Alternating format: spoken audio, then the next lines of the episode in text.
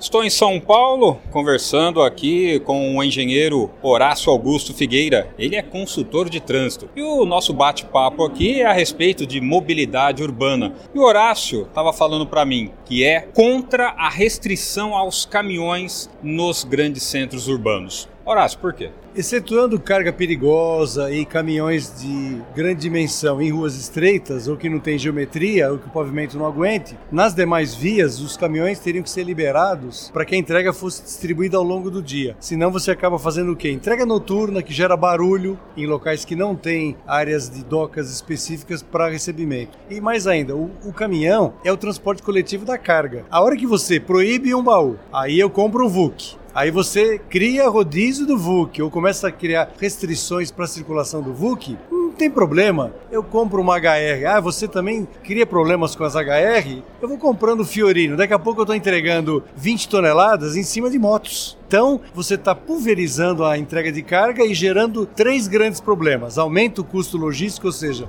você consumidor está pagando mais caro pelo produto e não sabe. O congestionamento aumenta e a poluição também e os acidentes também. Isso é ruim para todo mundo. Horácio, você está dizendo então que se liberar os caminhões de qualquer tipo de restrição vai melhorar a fluidez no trânsito e isso gera um impacto positivo na mobilidade urbana? É isso, mesmo que as pessoas achem isso um, um, paradigma. O paradigma é o seguinte: quando você restringir horários, você concentra caminhões em horários específicos. E aquelas empresas que precisam entregar a sua carga, elas compraram caminhões menores ou alugaram agora os VUCs e, e os utilitários. Só para vocês terem uma ideia, a frota de utilitários em São Paulo em 16 anos passou de 45 mil unidades cadastradas aqui no Detran da cidade de São Paulo para mais de meio milhão só por conta de restrições. Então, ah, mas isso é bom, que eles são pequenos. Sim, aí a carga de um VUC para ser entregue por Fiorino, você multiplica por 5, por 6 ou por 7. Mais motoristas, mais ajudantes, mais custo, ou seja, você está pagando mais caro pela, pela mercadoria,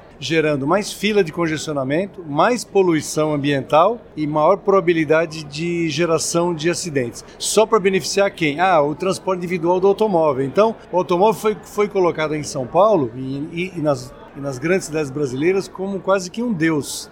Nós não podemos atrapalhar o automóvel. Então, tira o resto. Quando é o contrário, o automóvel que só leva uma pessoa que deveria ter restrições de uso e não ao contrário. Pois é, e realmente o que você falou é certo, né? As pessoas têm uma visão que o caminhão só atrapalha, né? O caminhão está levando a mercadoria, está abastecendo a cidade e precisa ter uma solução para esse abastecimento. Você vai no shopping, quer encontrar o produto, compra no site pela internet, quer que a carga chegue na sua casa. Vai na loja de eletrodoméstico, na loja de imóveis, vai em, em qualquer local, compra e quer que a mercadoria chegue o quê? De drone voando?